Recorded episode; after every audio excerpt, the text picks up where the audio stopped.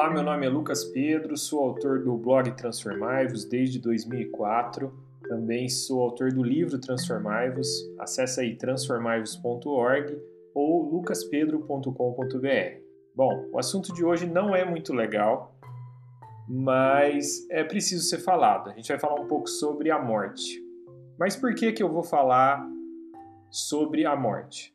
Uma das coisas mais bacanas e ao mesmo tempo mais responsas, sim, que traz mais responsabilidade para gente que escreve, que se atreve a publicar textos cristãos, vídeos, podcasts como esse, é o fato de que as pessoas, os leitores, os ouvintes, eles entram em contato com a gente. E muitas vezes elas entram em contato com a gente para tratar de assuntos muito caros, muito difíceis para elas e entram em contato com a gente de maneira privada, muito além das questões das curtidas, dos comentários, dos números que giram hoje em dia com as redes sociais. Tem esse relacionamento que a gente acaba tratando com pessoas que muitas vezes são desconhecidas, mas que de alguma maneira o nosso trabalho afetou a vida delas. E o que eu vou falar hoje é especialmente sobre uma pessoa que entrou em contato comigo, falando que Deus, de certa forma, ela não me explicou como,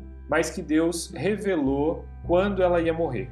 E pediu para eu tratar isso com mais profundo sigilo, é claro, mas pediu para eu falar sobre isso, para eu tratar desse assunto aqui no blog independente de ser texto, de ser áudio, mas eu quis fazer isso via podcast, porque no podcast a gente consegue ter, eu consigo ter uma naturalidade maior para falar sobre isso do que o texto, né? E é o seguinte, quando essa pessoa entrou, entrou em contato comigo e falou isso, foi muito interessante, porque eu lembrei de duas coisas. Primeiro, eu lembrei de uma experiência pessoal minha na adolescência, com 12, 13 anos mais ou menos. Uma experiência que é dramática e ao mesmo tempo cômica, própria de, dessa fase da adolescência, da puberdade, dessa revolução toda que acontece nessa fase da vida. Bom, mais ou menos com 12, 13 anos eu me converti,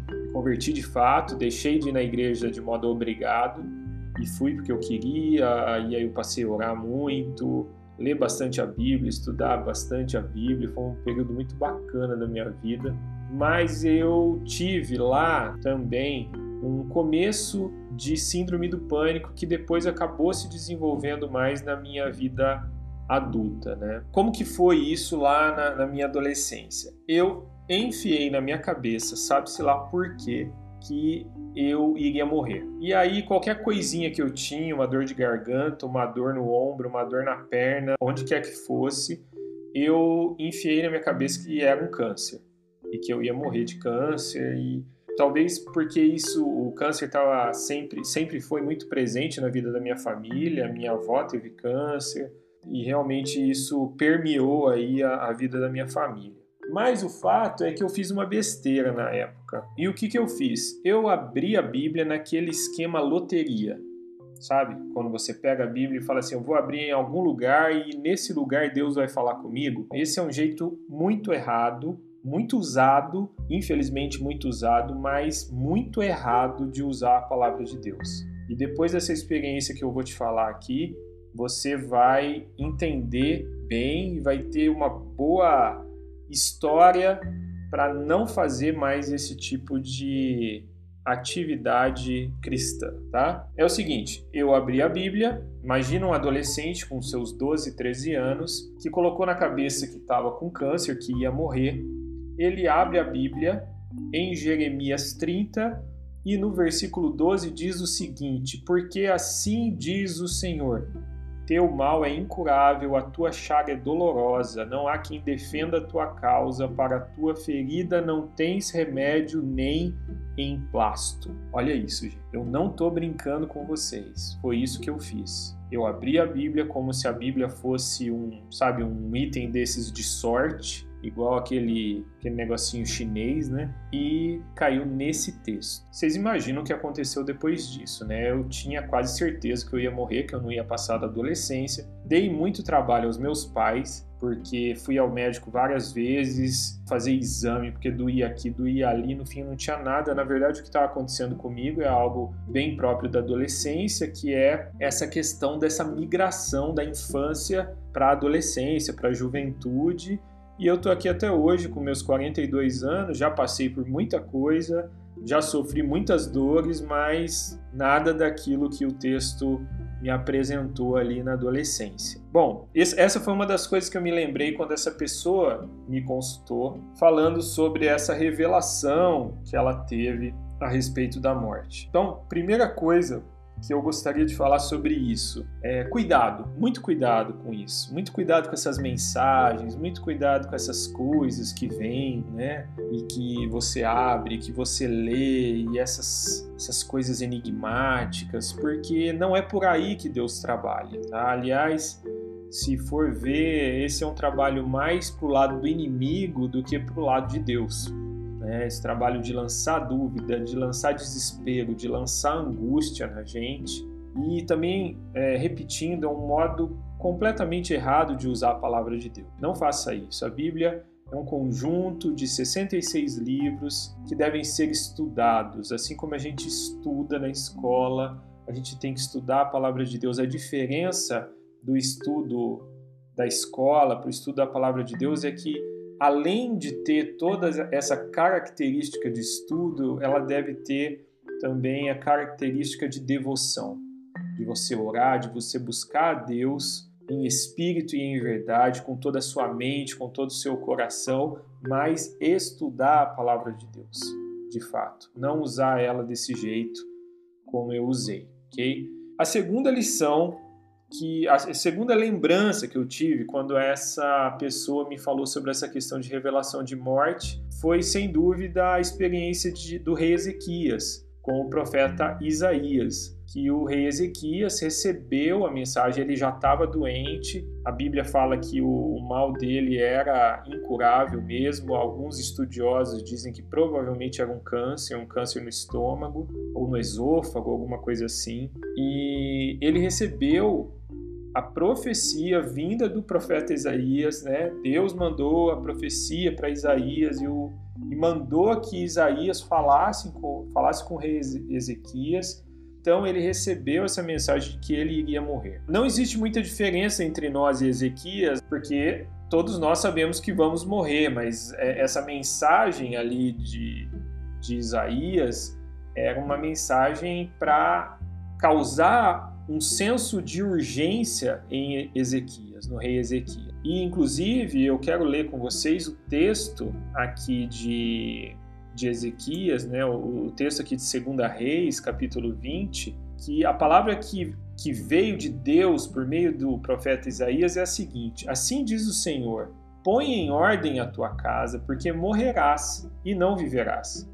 Então virou Ezequias o rosto para a parede e orou ao Senhor. E aí tem toda a oração de Ezequias aqui. Então, o, o que Deus está tratando aqui no coração de Ezequias é a questão do põe em ordem a tua casa. Quando ele, ele traz para Ezequias esse senso de urgência, de que ele a morte ali está tá ali às portas para ele, ele coloca essa tarefa para o rei Ezequias. Põe em ordem a tua casa, acerta os relacionamentos familiares, acerta o relacionamento teu com Deus, acerta o teu reinado. E então, o que eu tenho para falar para você que me trouxe essa essa mensagem né, essa, essa dúvida, esse questionamento, essa angústia, né, com certeza carregado de angústia porque tem a ver com morte, é isso. Se tem algo importante para a gente pensar quando a gente pensa na nossa morte é que a gente precisa colocar a nossa casa em ordem. A gente precisa colocar as nossas relações em ordem. As nossas relações com os nossos familiares, as nossas relações com os nossos amigos,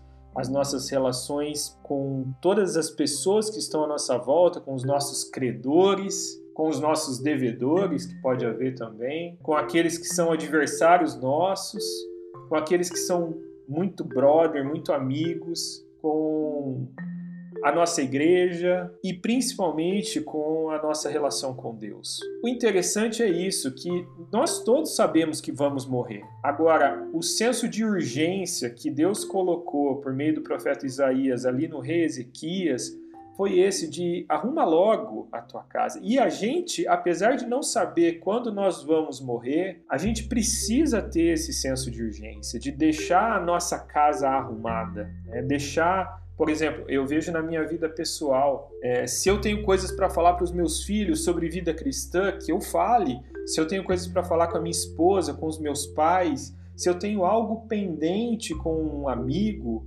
aliás, se eu tenho algo pendente com o meu amigo, é, a, a, Escritura nos diz que eu não devo nem tomar ceia sem antes tratar com ele.